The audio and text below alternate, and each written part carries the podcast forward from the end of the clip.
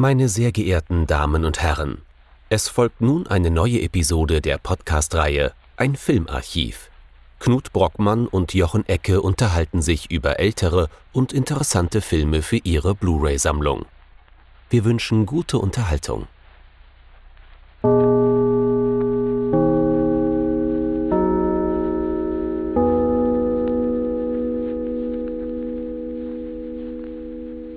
Hallo Knut. Hallo Jochen und hallo liebe Zuhörerinnen und Zuhörer zu einer neuen Folge unseres Filmarchivs. Diese Woche wird's akrobatisch, habe ich gehört, und auch ein wenig gewalttätig. Was haben wir uns denn angeschaut? Sie nannten ihn Knochenbrecher oder auch Drunken Master von äh, Wu Ping Yuan, wahrscheinlich mit Sicherheit falsch ausgesprochen, aus dem Jahr 1978. Ja, also Sie nannten ihn Knochenbrecher, ist ein typischer Bahnhofskinotitel und damit meinen wir nicht den Podcast, liebe Grüße, sondern wir meinen damit das, wo der Film das erste Mal gezeigt wurde, nämlich in sogenannten Bahnhofskinos. Also in Deutschland. in Deutschland, wo das Ganze etwas verruchter klingen musste, denn man musste sich ja gegen die Pornos nebenan durchsetzen, um die Leute in das dortige Kino zu bekommen. Eigentlich ist der deutsche Titel Drunken Master, der ist relativ nah dran an dem un, für mich unaussprechlichen chinesischen Titel. Und es ist sozusagen der Film, mit dem wir im Nachhinein sagen können, jetzt ist Jackie Chan im Kino angekommen. Und ich glaube, darüber sollten wir heute mal sprechen. Drunken Master, ein Film über das Alkoholtrinken und wie man damit noch stehen bleiben kann. Sehe ich das richtig, Jochen? Ja, ist nicht falsch. Also es kommen auf jeden Fall diverse äh, betrunkene Meister vor und es gibt jede Menge zitternde Hände äh, und Performance-Probleme, wenn nicht genug Alkohol da ist. Fangen wir von vorne an. Der Film hat eine relativ simple Struktur. Äh, Jackie Chan spielt hier Wong Fei Hong. Das ist wohl eine mythische Gestalt im, im Hongkong-Kino. Ähm, wir sehen ihn hier allerdings in jungen Jahren. Das heißt also, bevor er sein, ja, sein, sein Ziel erreicht hat, äh, der perfekte Kung-Fu-Meister zu sein und die konfuzianische moralische Instanz. Das heißt also, ähm, wir sehen hier seine Pflegejahre. Er ist äh, zwar durchaus schon ganz gut dabei als, äh, als Kung-Fu-Kämpfer, aber auch gerne mal abgelenkt. Er stellt gerne mal den Damen hinterher. Ähm, er ist zwar immer um Gerechtigkeit beflissen, aber so wirklich konzentriert ist er nicht und auf Trainieren hat er auch keine Lust, insbesondere wenn er den Sinn und Zweck darin nicht sieht. Sein Vater ist ebenfalls Kung-Fu-Meister und er verzweifelt an dem guten Jungen und deswegen ist irgendwann Schluss und der Vater beschließt, jetzt müssen hier mal härtere Bandagen ran. Ähm, es muss ein neuer Meister her und das ist eben dieser Drunken Master. Äh, wie war der Name nochmal? Beggar So. Beggar So, äh, also der Bettler So. Und der nimmt dann den guten Wang Fei Hong hart ran. Er wird also äh, schwerstens trainiert mit unorthodoxen Methoden um dann irgendwann dem Vater bei seinen Konflikten mit einer anderen traditionsreichen Familie beistehen zu können. Und äh, ja, einen wichtigen Schritt auf seinem Weg zur Kung-Fu-Legende zu machen. Ja, das bringt relativ auf den Punkt. Klingt ein bisschen nach Dragon Ball. ja, was auch durchaus passend ist, weil Dragon Ball sich, glaube ich, einiges abgeschaut hat. Ähm, nur, dass sie es schaffen, einen Kampf aus diesem Film auf ungefähr 20 Folgen auszubreiten. Ähm, es ist im Kern nichts anderes als, kann man sagen, die moderne, aber auch die althergebrachte Kung-Fu-Grundstory. Ne? Man muss zur Meisterschaft kommen. Zur Meisterschaft kommt man, indem man verschiedene Kampfstile meistert, lernt und ganz, ganz am Ende tritt man dann gegen einen am Anfang als schier unbesiegbaren Gegner äh, angekündigten äh, Feind oder Bösewicht an und besiegt diesen. Ähm, und das ist im Kern sozusagen die Geschichte, die so eine Art Film im Grunde erzählen möchte. Und immer und immer wieder, glaube ich. Ist auch eine serielle Logik. Genau. Wir haben bei Genresachen schon immer schon oft drüber gesprochen. Wir können so einen Film nicht isoliert betrachten. Ne? Das ist ein Teil von einer ganzen Reihe, die immer die Regeln befolgen müssen, aber auch so ein bisschen variieren dürfen. Genau, und die Variation bei diesem Film ist es nun mal, dass wir es hier mit einem unerhörten Humor zu tun haben und ähm, innerhalb dieser Kampfsequenzen, auf die wir mit Sicherheit später noch ein bisschen näher eingehen werden, haben wir es mit einer neuen Akrobatik und einer neuen humoristischen Form zu tun, die hier in das Kino mit reinfindet. Und das ist durchaus das, was man sagen kann, wo Jackie Chan in Hongkong, im Hongkong-Kino als Star angekommen ist, obwohl er vorher schon so das langjährige Versprechen war, der nächste Bruce Lee zu werden. Denn Bruce Lee hat dieses Kino nicht nur in die Kinos am Bahnhof in Deutschland gebracht, sondern weltweit berühmt und berüchtigt gemacht, so dass wir sagen können, dass der Mann mit seinen wenigen Filmen, die er gemacht hat, bevor er leider sehr früh verstorben ist, ähm, dass er eine ganze Kinotradition aufgezeigt hat. Wichtig ist aber hier, dass wir uns, glaube ich, als allererstes mal darüber unterhalten, was sind das eigentlich für Gestalten, um die es in diesem mhm. Film geht. Kontext. Der, der, Kontext, von dem ich keine Ahnung habe, du aber sehr wohl. Ja, so ein bisschen. Also vieles ist angelesen, manches habe ich sogar schon mir durch das doch exzessive Anschauen von Hongkong-Filmen aneignen dürfen. ich habe es ja schon so ein bisschen angedeutet. Dieser dieser Wong Fei Hong äh, ist eine reale Gestalt. Den gab es wirklich, oder? Genau, also der ist eine reale Gestalt und ist so etwas wie ein Volksheld in äh, gerade im Hongkong-Kino, also ich würde doch sagen in China, aber er ist vor allem ein kantonesischer Held. Ne? Und das ist ja schon eine erste Unterscheidung, die man machen kann.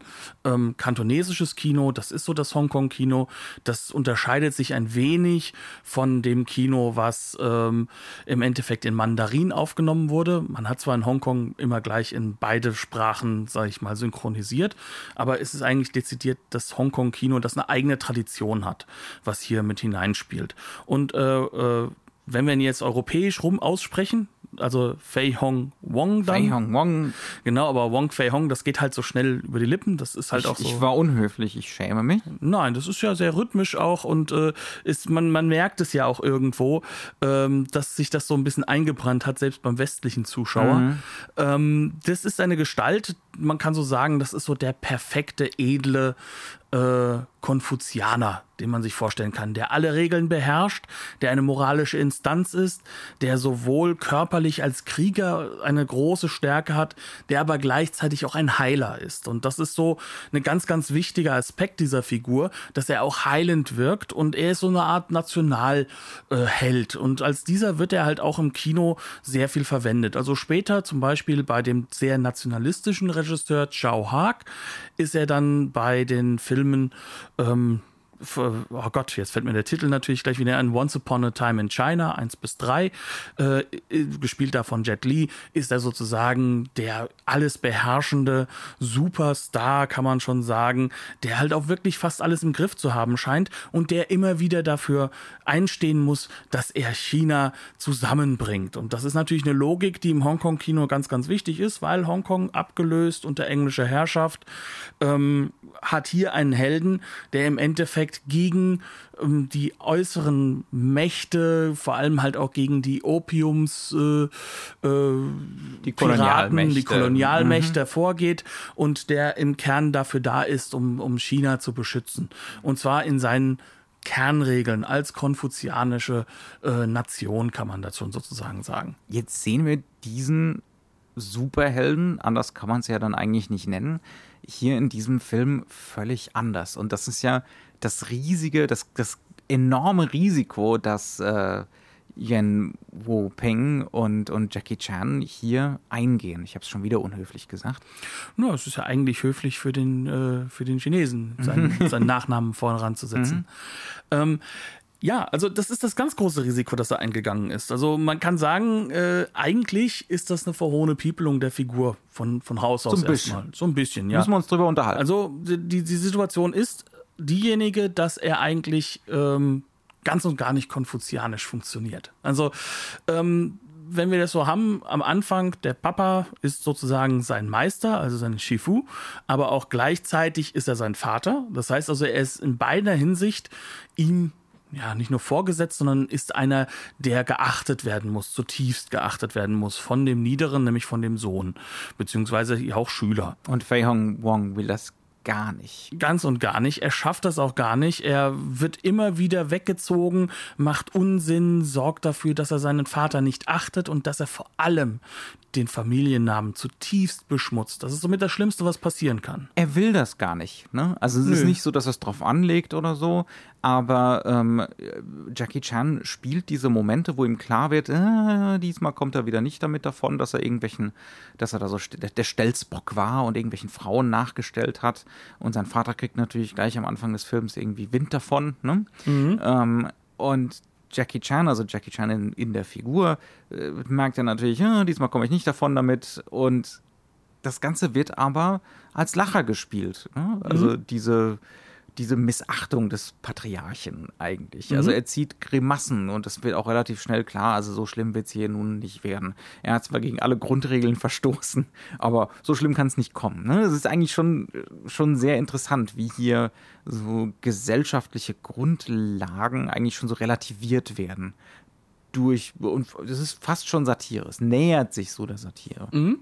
Und ähm, wenn wir uns das betrachten, da kommt hier dieses Element, was ich glaube ich auch schon in anderen Folgen, wo wir über Hongkong geredet haben, mhm. genannt hat, dieser Wun-Li-Konflikt. Also eigentlich ist es so, dass einer der melodramatischsten Konflikte für einen Helden in einem Hongkong-Film oder überhaupt in einem, auch in einem chinesischen Film derjenige ist, dass er zwischen seiner persönlichen, seinem persönlichen Wunsch und das ist die Selbstverwirklichung. Da kommt auch so ein bisschen so dieser Take des, des, des ähm, eng, vielleicht auch britischen, englischen Einflusses mhm, mit rein. Der westliche Individualismus. Genau, dass, dass der im Gegensatz zu dem steht, dass er seiner Familie gehorchen muss, seinem Vater gehorchen muss und dass er dem halt sozusagen, dass das über allem steht. Und der Konflikt wird meistens dadurch gelöst, dass er eigentlich unlösbar ist, aber das Persönliche, das Emotionale dann zurückstehen muss. Und das ist hier am Anfang mit dieser Figur gar nicht der Fall. Und das ist im konfuzianischen Sinne natürlich unerhört. Also es ist äh, etwas, was man gerade dieser Art von Figur nicht zuordnen möchte. Und jetzt darf man nicht vergessen, Fei Hong Wong ist als Figur im Kino nicht neu. Also man, wir sind hier in so einer Zeit, in der das Kino auch in Hongkong so langsam dem Fernseher weicht, ja. Aber das Kino hat in Hongkong lange Zeit so eine Art Fernsehersatzfunktion gehabt, noch viel, viel mehr als in Hollywood. Und ähm, auch da war das dann so, da hat man dann nicht nur ein A-Picture und ein B-Picture gezeigt, sondern man hat sozusagen so serielle Filme gehabt, die halt mhm. halt sich das immer. Das war Fernsehersatz, meint, genau mein Tony Reigns in den Extras auf der Blu-ray. Genau, auch. das ist mhm. noch viel, viel extremer dort. Und da sind 40, 50 Filme entstanden mit diesem Fei Hong Wong, immer mit, von einem Schauspieler gespielt. Ähm, der Darsteller von Beggar So hat auch mehrfach mal den Bösewicht, mal einen Helfer oder sonst irgendwas gespielt. Das heißt also, es kommen auch immer wieder die gleichen Schauspieler drin vor und es werden immer wieder diese Geschichten neu erzählt, die Fei Hong Wong als einen grandiosen, großen konfuzianischen Meister zeigen und die immer wieder dann das auflösen, lösen, wie es konfuzianisch richtig zu lösen ist. Ähm, und da er gleichzeitig Kantonese ist, hat man sozusagen halt auch eine eigene Identität, nämlich so eine klassische, äh, kann man schon sagen, jetzt übernommene Hongkong-Identität. Mhm, fast schon so Diaspora, ja. ne? Ja. Äh, Diaspora zu Hause. Weil eigentlich Kanton ist ja eigentlich auch Mainland, also das, das, das, das kann man ja eigentlich nicht so festsetzen, aber es wird so ein bisschen übernommen, so filmhistorisch gesehen.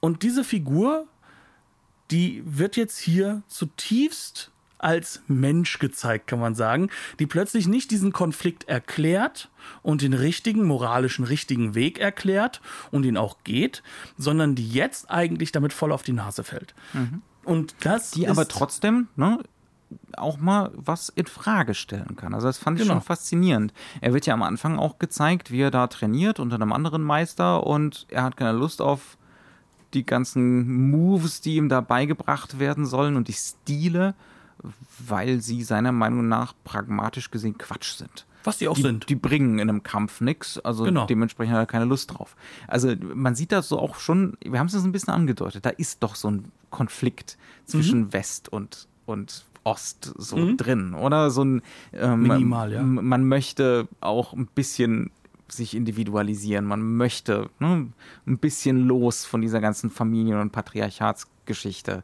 Aber nicht zu viel. ja. Und das ist das, was der Film für mich schon auch so kommuniziert hat, was er irgendwie so in sich trägt. Ja, so ein bisschen trägt er das in sich, plus halt natürlich, dass er natürlich hier lernt, über den Kampfstil sich selbst zu finden. Das ist halt auch so eine ganz enorm wichtige Sache, die verschiedenen Stile. Ähm, davon gibt es Myriaden, würde ich behaupten. Ich werde auch nie durch alle durchsteigen, was es da so alles gibt. Es gibt die verschiedenen Tierstile, die wiederum können einem speziellen Meister zugeordnet werden, werden dann wieder unterschiedlich ausgeprägt sein.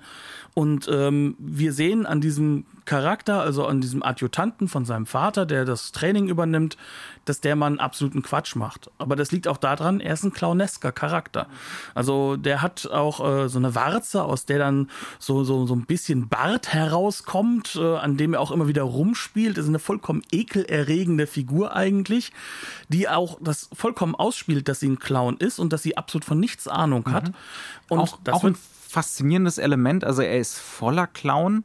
Mhm. In dem Sinne, als dass er auch immer wieder mit dem Publikum spielt, ja. für das Publikum spielt, so wie der ganze Film immer wieder Momente hat, wo unglaublich mit der Fiktion gebrochen wird. Also äh, das ist eigentlich eine Darstellungsweise, die ist uns auch deswegen fremd. Ähm, wir finden ja im westlichen Kino es schon unerhört, wenn es mal drei, vier Mal zu so einem Bruch kommt in einem Film. Aber in dem Film äh, eigentlich jedes Mal, wenn jemand von einem Schlag oder einem Tritt getroffen wird. Das ist keine realistische Darstellung ne? von, nee. äh, wie der Körper reagieren würde, sondern das hat was Symbolisches. Und auch dieser Clown hier ist offensichtlich Clown, ist ein Typ. Ne? Also ist kein mhm. Individuum, sondern ähm, eine Typenfigur, die die ganze Zeit uns zuzuzwinkern scheint genau. im Publikum. Ja. Ja. ja. also der ist der eine Clown. Es gibt noch, also er ist der böse Clown, kann man sagen. Also derjenige, der halt versucht, Jackie Chan auch immer wieder zu entlarven und vor seinem Vater auszustellen. Und es gibt gleichzeitig noch den anderen Clown, das ist so ein kleiner Adjutant, ein Freund von ihm, dem man extra sogar noch so drei Punkte auf die Backe gemalt hat. Und das sieht auch nicht ungewollt gemalt aus, sondern das ist durchaus bewusst. Das sind alles Elemente, die sollen dir sofort signalisieren, wie sortiere ich die Figur ein, was ist das für eine Figur, wie funktioniert die. Genauso wie jede einzelne Form von Action in dieser Form gebaut ist. Du hast immer einen Kampfstil und der sagt schon etwas über den Charakter aus, psychologisiert den. Das ist so im Kern, kann man sagen, ähm, die unglaublich schnelle Methode, eine Geschichte zu erzählen, ohne Text zu haben. Mhm. Und daran, daran liegt ja sozusagen eine Kontinuität vom Theater in den Film rein. Das ist ja eine Kontinuität, die wir im Westen so nicht haben. Ja? Also das Äquivalent von diesen Clowns jetzt in dem Jackie Chan-Film wäre, wenn bei uns jetzt Commedia dell'arte-Figuren noch klar als solche markiert in fast jedem kommerziellen Film auftreten würden. Genau da weißt du doch auch gut Bescheid drüber, oder? Ja, also, wo, wo äh, ist diese Kontinuität, die Tradition? Die ist ja auch sehr speziell Jackie Chan, oder? Ja, das ist ähm, ja nicht nur Jackie Chan, sondern auch äh, Wu Ping Yuan, mhm. kann man sagen. Also hier sind ja zwei Leute aufeinander getroffen oder eine Familie und eine Person in Form von Jackie Chan, die haben einen ähnlichen Background. Und ähm, der liegt halt in der Peking Oper. Die Peking Oper ist vom Aussehen her noch viel radikaler. Das sind ganz klare Kostüme, die immer wieder getragen werden, Masken, die sich immer wiederholen ähm, auch Bewegungen, die sich immer wiederholen. Aber im Kern ist die Peking-Oper eine ganz faszinierende Mischung aus Musik, Tanz und sehr viel Akrobatik, die sich auch in sehr stilisierten akrobatischen Kampfsequenzen zeigen. Also was da auf der Bühne teilweise stattfindet, das ist schon, äh, kann man sagen, so, so mancher Zirkus hätte so gerne mal so eine Qualität an, an Akrobaten dabei. Das ist schon wirklich unglaublich. Die haben eine körperliche Meisterschaft und auch eine Synchronität, die sie zusammen auf der Bühne aufbringen können. Das kann man sich im Westen kaum vorstellen. Ähm, was aber das Wichtige ist, ist halt, dass es halt auch eine Erziehungsart ist. Und zwar die Peking Oper, da wirst du schon sehr, sehr früh für ausgewählt. Und da gehst du schon als Kind, als Jugendlicher durch. Und ähm, wenn du dann rauskommst, bist du ein fast perfekter Akrobat, aber ich sag mal so, mit westlichem Kinderschutz hat das nicht viel zu tun. Ähm, und äh, Jackie Chan ist zusammen mit Sammo Hung und ähm, den letzten Namen, den dritten muss ich leider jetzt weglassen, den habe ich nicht im Kopf. Auch noch einem dritten sehr, sehr wichtigen wir sind, Wir sind sehr enttäuscht, aber machen einfach weiter. Genau, also ich überspiele das Ganze jetzt. Ähm, kam aus dieser Peking-Oper-Ausbildung heraus und haben dann angefangen, halt auch Filme zu machen. Das ist auch der große Unterschied zu Bruce Lee. Bruce Lee ist wirklich Kampfsportler, im tiefsten und inneren seiner selbst Kampfsportler. Was der Mann ins Kino gebracht hat, ist, er hat diese ganzen Kampfsportelemente so ins Kino reingebracht, dass sie nicht nur sichtbar wurden, sondern dass er die Stile halt auch das erste Mal so richtig visuell vermengt hat auf der Bühne. Ähm, also im Kino. Ja? Und ähm, Jackie Chan bringt nun diese akrobatischen Elemente mit rein, die auch bedeuten, dass er unglaublich viel aus dem Raum sich mit noch hinzuziehen kann. Es geht nicht um den realistischen Kampf, sondern es geht darum, möglichst speziell, besonders und auch möglichst atemberaubend zu agieren. Und er hat sozusagen seinen Lehrmeister in diesem Film mit äh, Beggar So und das ist Simon Yuan oder Yuan Xiao Tian. Das da sind wir ja auch wieder tief drin in der Tradition, wenn ich das richtig verstanden habe. Ne? Genau, ja. Ähm, dieser Mann ist im Kern der Vater von mhm. Yuan Wuping. Des Regisseurs. Ja, des Regisseurs. Stelle ich und, mir unangenehm vor. Regie führen und, und, und der Vater sitzt die ganze Zeit daneben. Da, auch die anderen Brüder und Schwestern, die ja. sind alle im Hongkong-Kino gelandet. Mhm. Und der Vater ist ähm, auch der Lehrmeister gewesen. Also mhm. er hat halt auch Kung Fu und halt aber auch diese Peking-Opera-Tradition äh, seinem Sohn weitergegeben. Und jetzt kommt da dieser junge Schauspieler, der vorher immer so Bruce Lee-artig gekämpft hat und darf bei diesem Film das zweite Mal, kann man sagen. Endlich er selbst sein. Endlich er selbst sein und hat noch dazu diesen Beggar Soda gegengehalten bekommen, der ja wiederum auch eine ganz, ganz wichtige Figur ist in dem Kanon äh, der Superstars des Kung Fu, kann man sagen. Das heißt also, in dem Film für einen Hongkong-Zuschauer zu der Zeit laufen so mehrere Plots gleichzeitig, oder? Genau, Wir kriegen ja. so eine Geschichte erzählt, aber es ist auch so ein Metaplot am Laufen, dass Absolut. hier gerade sozusagen das Kino umgeschrieben wird, dass äh, wir wie so ein Reboot gerade haben, ne? Äh, mit teilweise mit den alten Akteuren und wenn es nicht die alten Akteure sind, dann ist es zumindest Familientradition, die mhm. hier am Laufen ist, oder eine künstlerische Tradition wie aus der Peking-Oper. Und das, ist, das sind alles Dinge, die man sozusagen als Hongkong-Zuschauer automatisch mitsieht hier mhm. und die wir gar nicht so, wenn man nicht Experte ist wie du, ähm, bin ich nicht. gar nicht so mit einbringen kann. Nicht. Ne? Also, ähm, mhm. das heißt also, der Film ähm, ist weitaus tiefgründiger und komplexer. Oder zumindest komplizierter, als er auf den ersten Blick scheinen mag. Ne? Also es ist ja. hier so ein Wachwechsel ja, so, so, ein bisschen ist es so. Ähm, manche Elemente, kann man sagen, sind halt im klassischen Hongkong-Film ähm, und auch jetzt in der aktuellen Phase schon im, im, im äh, eher Studio-Kino angelegt. Man muss dazu sagen, dieser Film ist in Taiwan gedreht worden, mit wenig Geld, so ein bisschen Maverick-mäßig.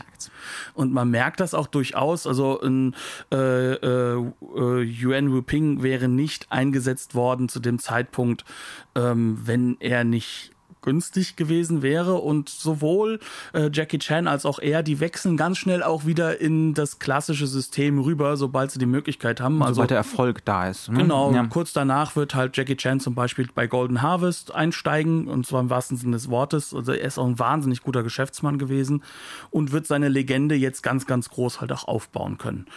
Ähm, aber da sind wir jetzt, da sind wir jetzt auch, oder ich will nicht ablenken, aber da sind wir jetzt doch schon ein bisschen konkreter beim Film. Ne? Genau. Ähm, günstig produziert und man merkt's.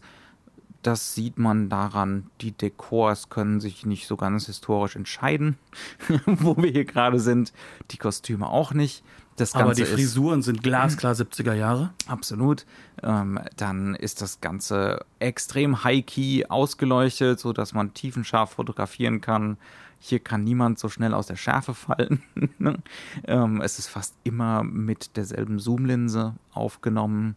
Äh, mit möglichst wenig Setups. Das heißt aber nicht, dass das Ganze kunstlos ist. Also Tony Raines ist so ein bisschen dismissive äh, in seinem Kommentar auf der Disc und meint so, ja, das ist jetzt ganz bestimmt kein großer intellektueller Regisseur, der viel Ahnung vom Filmemachen hat. Es ist mit Sicherheit nicht der eleganteste Film aller Zeiten.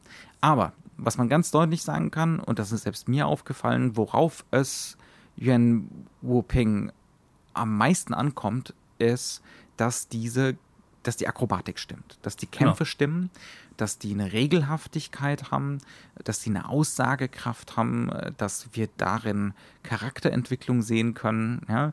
Ähm, also der Film, die, die Kämpfe sind der Film. Und wer nach Handlung sucht und sie in den Dialogen sucht, beispielsweise, der ist, das ist die falsche Herangehensweise, glaube ich. Ähm, die eigentlichen Konflikte werden in diesen Kämpfen ausgetragen und die sind, die sind unglaublich gut choreografiert ähm, und haben wirklich eine wahnsinnige Akrobatik, aber auch ein, ein herrliches erzählerisches Moment. Also da wird ganz viel äh, erzählt über Slapstick, über Props. Ja, es ist auch Prop-Comedy, die da mhm. mit einfließt. Ähm, da werden immer wieder ganz klare Regelsysteme aufgestellt. Also auch das, als, selbst als Laie. Ne? Also ich bin ja hier gerade eher so der, der Interviewende in dieser Folge des Podcasts. Aber selbst als Laie ist mir klar, äh, hier werden immer kleine Filme inszeniert mit jedem Kampf. Und äh, gehen wir vielleicht mal konkreter äh, in, in ein Beispiel rein. Es gibt einen Kampf, da wird Jackie Chan rausgefordert und er hat noch nicht mal genug Zeit, um seine Jacke auszuziehen. Das heißt also, ich glaube, der eine Arm steckt noch im Ärmel. Oder vielleicht sogar beide. Ich bin mir nicht ganz sicher. Mal der eine, mal beide. Mhm. Das wechselt wieder. Mal ist die Jacke hinten, dann ist sie wieder vorne.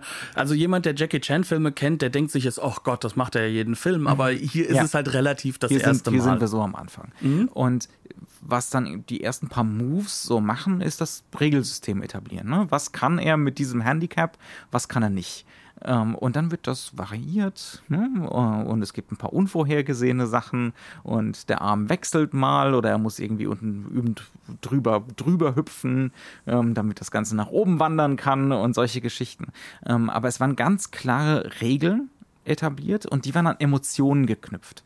Das heißt also, es geht nicht um reine Akrobatik, es geht nicht um reine Körperlichkeit hier, ähm, sondern es geht um, dass, dass jeder Kampf hat eine innere Dramatik ja, und es gibt hier eigentlich keine Bewegung, die nicht was Emotionales aussagt. Verzweiflung, zurückgedrängt sein, äh, spitzbübisch sein, ja, ähm, auch mal das übliche Zwinkern zum Publikum, solche Geschichten. Ja. Also wir assoziieren ja heutzutage, gerade wenn solche Kung-Fu-Sachen in den westlichen Filmen gehievt werden, wenn man sich so einen Stunt-Koordinator holt, äh, oder auch. Sehr äh, häufig übrigens äh, Yuan Wu Ping genau, selbst, ja. Ähm, oder auch äh, einfach nur die Schauspieler beispielsweise, dann fehlt da was.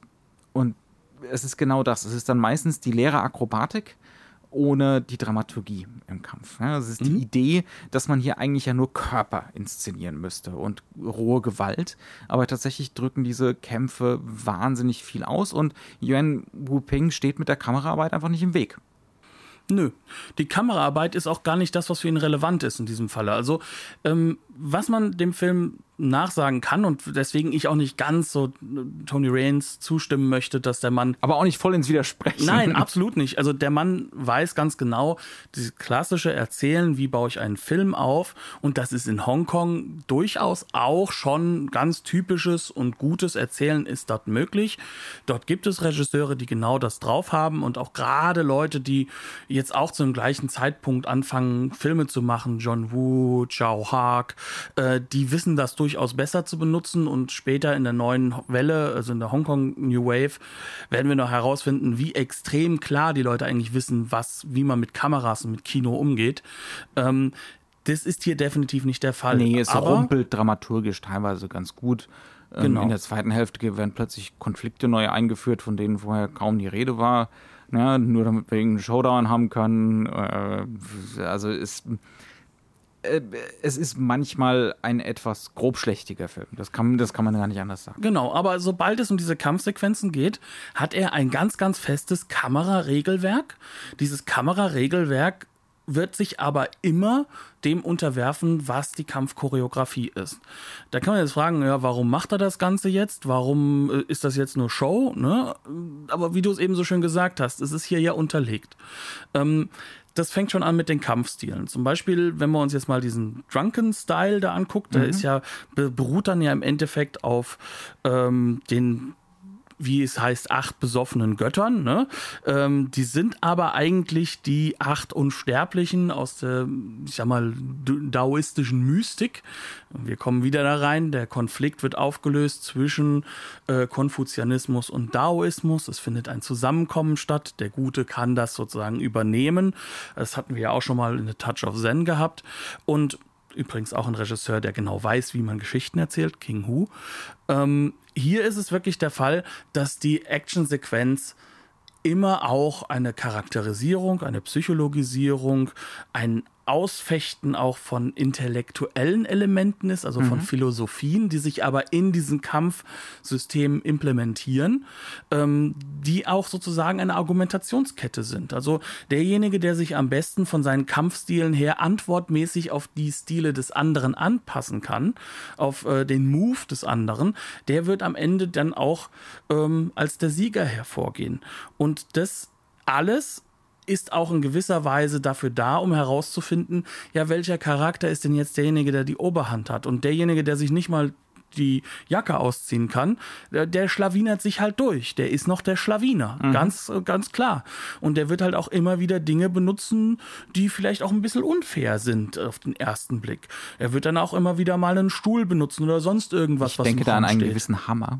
Ein gewisser Hammer zum Beispiel, der benutzt wird, um den Mann mit der, mit dem Eisenkopf dann doch irgendwie zu besiegen. Und mit jedem Schlag mit dem Hammer entsteht eine Fand riesige Beule. Enorm unfair, aber auch sehr, sehr lustig. Definitiv. Vor allem, weil diese Beule ja auch so weltsichtbar ist. Da kommt wieder diese Peking-Oper durch. Ja, da, da, hilft HD halt nicht. Ne? Also ja. wir, haben, wir haben diese neuen Remasters und da sieht man halt, dass der gute Mann äh, da diese Riesenbeulen auf dem Kopf hat und die sind halt angepappt und aus Latex und es sieht ganz, es sieht gräuslich aus, aber irgendwie hilft es, es trägt nur zum komödiantischen Effekt der ganzen Sache bei. Ja, ja.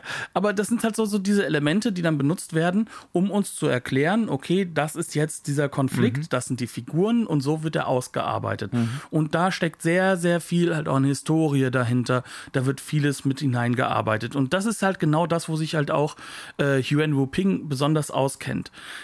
Und was er jetzt hier macht, ist, dass er das Ganze mit dieser Akrobatik vermengt. Also mit diesem unglaublich schnellen, mit diesem ähm, auch teilweise flüssigen, was vorher nicht da war. Eigentlich ist das ja so, man sagt ja immer so Handkanten-Action, dann hat das ja auch dieses ruppige. Aber das ist nicht unbedingt der Fall. Zwar gehen sie immer in so eine ruppige Stance hinein, was daran auch liegt, dass wir dann in diesem Moment identifizieren, wie steht jetzt welche Figur zu wem. Aber er hat auch diese flüssigen Elemente drin, die dann mehr herausbrechen. Und um das halt nicht zu gefährden, geht er in einen Master-Shot und dreht mit der Kamera mal sich so ein bisschen hin und wieder zurück. Es gibt so leichte Parallelfahrten. Genau, die so ein bisschen noch Dynamik reinbringen, aber nicht zu viel, damit man ja auch klar sehen, was da ist. Und dann jede Menge Aufzieher mit der Zoomlinse. Also so, so viel wie nur irgendwie geht. Die haben natürlich verschiedene Funktionen. Manchmal gehen sie mit einer Bewegung, einer körperlichen Bewegung mit und dynamisieren sie. Ganz oft sind sie dazu da, um erstmal für so eine räumliche Verwirrung zu sorgen. Ne? Dass, wir uns, Zuschauer, ja. dass wir uns neu orientieren müssen, wer steht wo. Äh, und es ist die Reaktion. Also ja. es ist dieses so, jemand realisiert was, dann mhm. muss ins Gesicht gezogen werden. Mhm. Das ist so, ähm, das ist so eine dieser Regeln, wo dann die Kameraarbeit reinbricht. Andere Sachen sind, zum Beispiel jede Form von Verzerrung ist mit Schmerz verbunden. Wenn jemand richtig hart getroffen wird, dann gehen wir in die Zeitlupe, dann wird auf dem Tonelement immer wiederholt, wie der Schlag halt kommt. Dann heißt es nicht zack, sondern zack, zack, zack, zack, zack. Und solche Elemente sind dafür da, um halt auch Schmerz spürbar zu machen, um einen, man kann es im Bösen sagen, einen Punkt zu setzen in der Argumentationslinie. Mhm. Und das ist sozusagen rhetorisch alles rückgebunden. Und hier wird die Kamera auch wirklich wieder zum erzählerischen Mittel. Und dieses Mittel erarbeitet er sich aber ganz außerhalb der Konvention des Erzählkinos. Und das ist, glaube ich, auch das, wo Tony Raines ja durchaus recht hat die sind ihm keinen Moment bewusst. Die sind auch nicht klar. Aber mit seinem Kameramann erarbeitet er ganz, ganz schnell, welche, welche Elemente brauche ich, was für Aspekte brauche mhm. ich, ähm, wann darf ich zoomen, wann nicht, wann muss ich näher rangehen, wann darf ich eine Halbnahe machen, wann darf ich ähm, Zeitlupe einsetzen und wann muss ich vielleicht auch eine Detailaufnahme zeigen, um klarzumachen, was hier noch so passiert. Und das sind halt so diese Aspekte in diesem dieser Film, bahnbrechend gut ist. Vor allem, weil, wenn er schneidet, das alles in einen Rhythmus reinpasst, weil das, Peking Oper lässt grüßen, musikalisch hervorragend rückgebunden ist. Und das ist auch nichts Neues. Aber er bringt es halt so sehr auf den Punkt und revolutioniert das durch die Art und Weise, wie er halt auch mit jemandem umgehen kann, der diese Peking Oper Ausbildung hat, mhm. dass das Ganze enorm dynamisch wirkt und gleichzeitig immer noch diese ironische, fröhliche ähm, und durchaus augenzwinkernde Methodik mit drin hat, dass wir dieses klassische Slapstick-Element drin haben. Und diese ganze Ernsthaftigkeit, die sehr, sehr häufig dieses melodramatische Element haben, ähm, ganz und gar nicht zu spüren bekommt. Und in der Hinsicht sich halt auch wirklich ganz enorm abhebt von etwas, was zum Beispiel Bruce Lee gemacht hat, mhm. der, wenn er da mal gekämpft hat, natürlich immer unwillig, weil man möchte ja niemandem wehtun, man macht das nur, wenn man muss, ähm, dann doch keine halben Sachen gemacht hat. Und in diesem Film wird das Ganze so ein bisschen losgelöst. Und mhm. Jackie Chan wird so ein bisschen auch erwachsen und man merkt, das ist das, was er später in seine eigene Stunt-Crew integriert.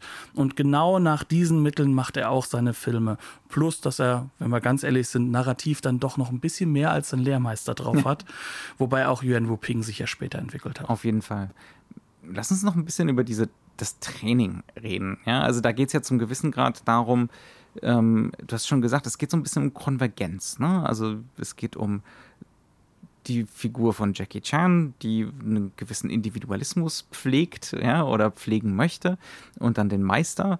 Ähm, was für eine Haltung wird da zum Thema hartes Training vertreten? Also da wird das ist auch, das, ist, das sind auch die Sequenzen, die so am, äh, am meisten rausfallen, weil die dann auf reinen Slapstick gehen. Ja, mhm. Und auch noch ein gewisser Grad an, an, an äh, ähm, an Akrobatik, aber es ist hauptsächlich mal Slapstick. Also da haben wir so Sachen wie vier große Pötte mit Wasser und äh, Wang Fei Hong muss Wasser schöpfen aus der einen zur anderen rüberhüpfen, also auf den Rändern äh, dieser, dieser riesigen Pötte entlang und äh, das Wasser in den nächsten kippen und dann immer so über Kreuz beispielsweise ähm, oder eine andere Sache, wo er irgendwie kopfüber hängt und auch Wasser aus so einer Tonne schöpfen muss und dann äh, sich nach oben ziehen muss und, äh, und ich glaube so einen Eimer damit befüllen muss und mhm. solche Sachen.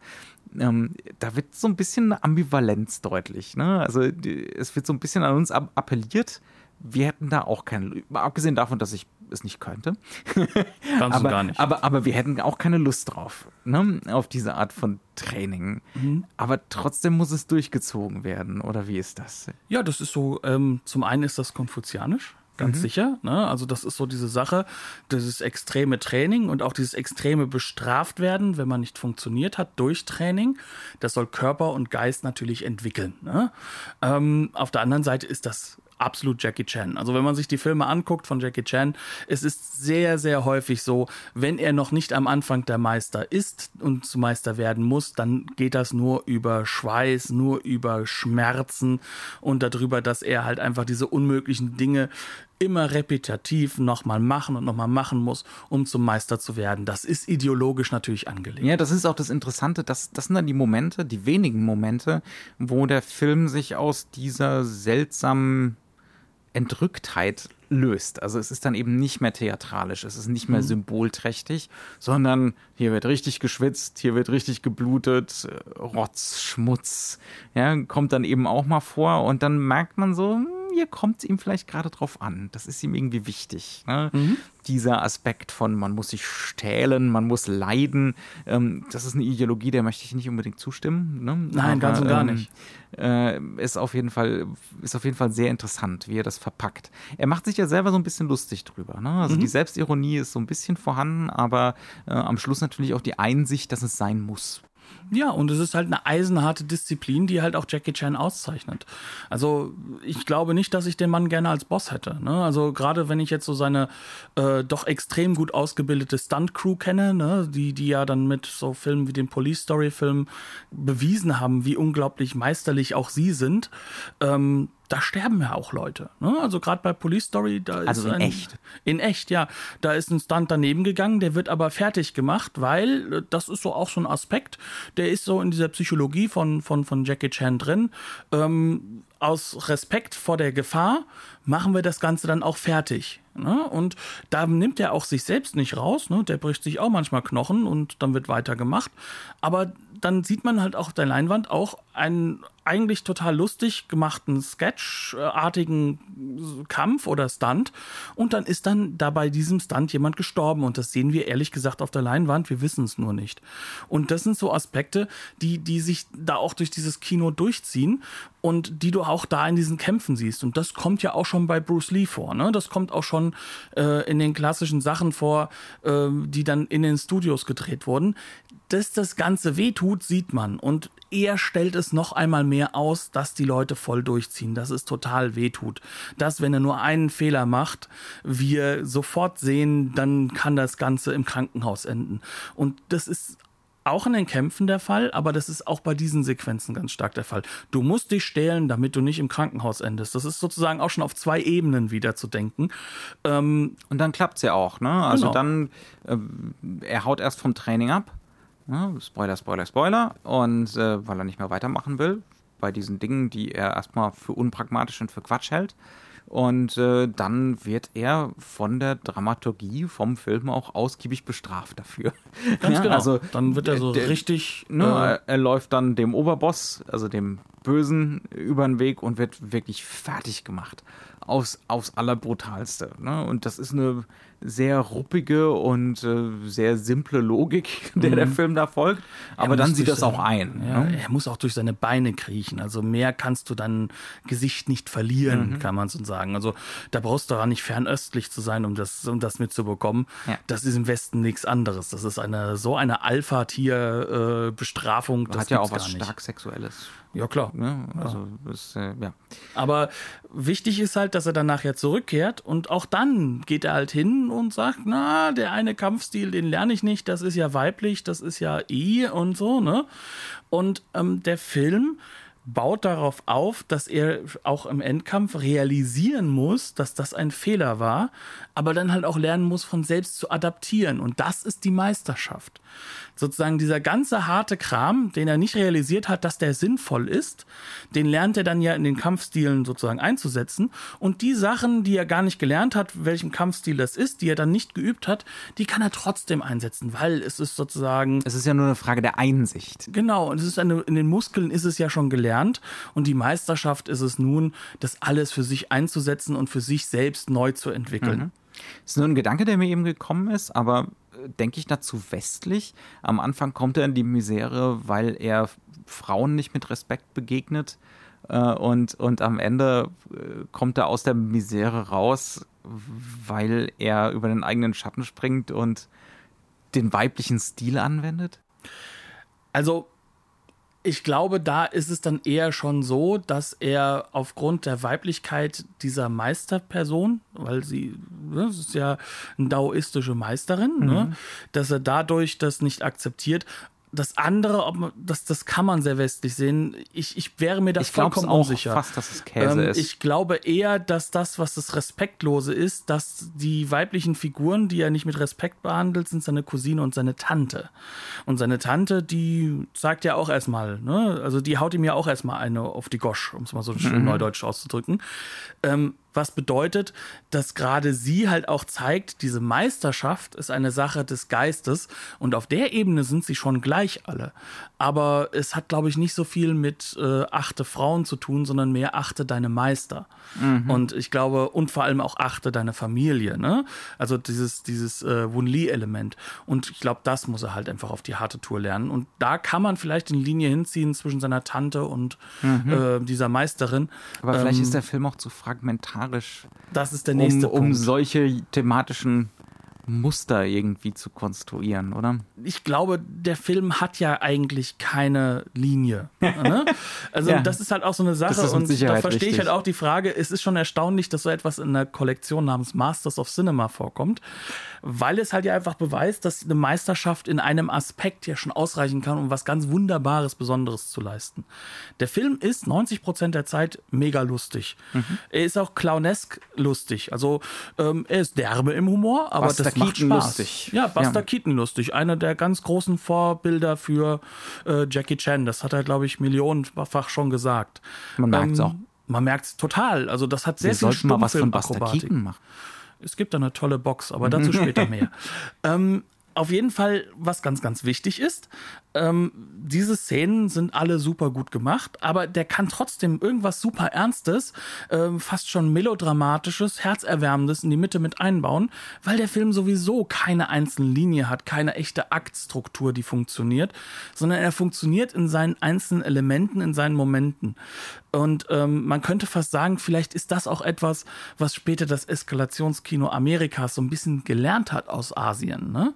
Ähm, der Film braucht eigentlich nicht diese wirkliche Handlung, sondern die haut nur so ein bisschen, greift so ein bisschen das zusammen, um die eigentliche Handlung, nämlich von Kampf zu Kampf zu Kampf übrig mhm. zu überleiten. Und diese Kämpfe sind eigentlich so kleine Musical. Filme. Ja, das ja. ist Musical-Logik. Mhm, ja. Und da sind wir auch wieder in der Peking-Oper so ein bisschen, mhm. weil da ist ja noch mehr Gesang dabei. Ähm, aber was der Film halt auch macht, ist, er setzt sich trotzdem in diese serielle Welt hinein.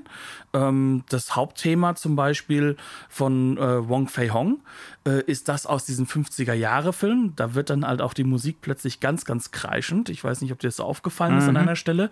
Und das übernehmen ja auch die späteren Filmemacher. Ne? Das, das äh, übernimmt auch ein Chow Haag, ähm, der das aber neu einspielen lässt.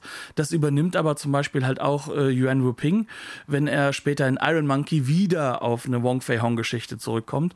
Dann aber eben Donnie Yen da hat, der ja auch jetzt äh, so als Mittelsmann mit amerikanischer Herkunft Action-Choreograf ist und, und halt auch selbst ein fantastischer mhm. Action-Star war oder auch ist noch mit seinen jetzt über 50. Mir bleibt noch eine letzte Frage mhm. in unserem Interview. Ach. ähm, warum wurde das damals nicht als Skandal aufgenommen? Also es ist ja doch teilweise eine Verhohnepiepelung dieser Figur. Weiß ich nicht, ob es das so ganz ist. Also eine Sache, die zum Beispiel super westlich gedacht wäre, wäre, dass dieses, dieser Drunken-Style ein Skandal wäre. Also es gibt ja zum Beispiel dieses eine Gedicht, was da rezitiert wird, während sich dabei im wahrsten Sinne des Wortes so richtig die Hucke voll saufen. Das stammt zum Beispiel von einem berühmten äh, chinesischen Dichter, der wohl nur im betrunkenen Zustand geschrieben hat. Das heißt also, es ist gar kein großes Problem. Das wird gar nicht so wahrgenommen. Ähm, dass auch diese Figur eine Jugend hat, ähm, wird auch, glaube ich, deswegen sich nicht so böse wahrgenommen, weil ja alle Figuren trotzdem in diesem Kanon der Helden vorkommen. Das heißt also, so ein Begasso, der ja zu den großen, ich glaube, zehn kantonesischen Tigern oder mhm. so gehört, die halt auch ihre eigenen Kampfstile hatten, der ist als Figur auch dem Wong Fei Hong ein wenig zur Seite gestellt, als der darf ein Lehrmeister sagen, sein, um es mal so zu sagen. Ne? Das heißt also, ein Wong Fei Hong darf auch diese Entwicklung fortsetzen, vornehmen. Mhm. Also und, solange es in der Tradition steht. Genau, ich glaube, wenn, wenn man da so eine Kette hat, ne? genau. dann ist es in Ordnung. Das glaube ich schon. Und es ist ja auch nicht so, dass der Film alles neu erfindet, ähm, viele von den Elementen, die haben wir ja schon gesehen. Also, äh, wenn wir uns nun mal zurückerinnern an die Todespagode des gelben Tigers, noch so ein toller deutscher Titel, also der gelbe Tiger und der Knochenbrecher, die kämpfen bald gegeneinander. Ähm, das ist ja ein ganz, ganz klassischer Shaw Brothers Film, aber auch da hat ja der Chang Che äh, die Fähigkeit gehabt, ähm, immer wieder Elemente zu nehmen und neu zu konfigurieren. Und auch da hat er sich manchmal gegen die Logik der, des Althergebrachten gestellt. Ein King Hu ist auch hingegangen und hat halt mit der Touch of Zen mhm. einfach mal verschiedene Motiviken genommen und hat die radikal miteinander verbunden. Und das ist zehn Jahre vorher. Mhm. Und diese Motiviken finden wir ja auch wieder hier. Ne? Wir haben ja diesen daoistischen Stil, ne? das sind ja diese acht daoistischen Unsterblichen, die jetzt verbunden werden mit einem ganz klar konfuzianischen volkshelden. Und das muss ich nicht brechen, sondern da findet sich dann halt sozusagen auch so eine Identitätsfindung kann man so ein bisschen sagen. Mhm. Ja? Und das ist, glaube ich, auch das, was diese Filme durchaus spannend macht, weil sie dafür gar nicht anhalten müssen mit ihrer Action, mhm. sondern sie können das in einem ungeheuren Tempo vorbringen. Also so ein Tempo, dass ich sagen kann, als ich viel Hongkong-Filme gesehen habe, waren mir amerikanische Filme und deutsche Filme einfach zu langsam. Die kamen nicht zu Potte. weil hier brauchst du wirklich nur zwei, drei Symbole, äh, von denen wir vielleicht ein Zehntel verstehen, aber dann kannst du es einordnen, weiter geht's. Und ja. das Tempo, das hat dieser Film durchaus. Ja. Ich glaube, damit sind wir durch, oder? Ja, ich denke ja. auch. Damit haben wir das ganz gut geschaffen. Wir haben es schon angedeutet. Wir haben den Film gesehen auf der relativ neuen Disc von äh, Masters of Cinema, äh, von Eureka. Ne? Mhm. Das ist das Label. Äh, ja, Gibt es nicht viel zu sagen. Also ich glaube, aus dem wahrscheinlich ursprünglich schon nicht ganz irrsinnig guten Material das Maximum rausgeholt.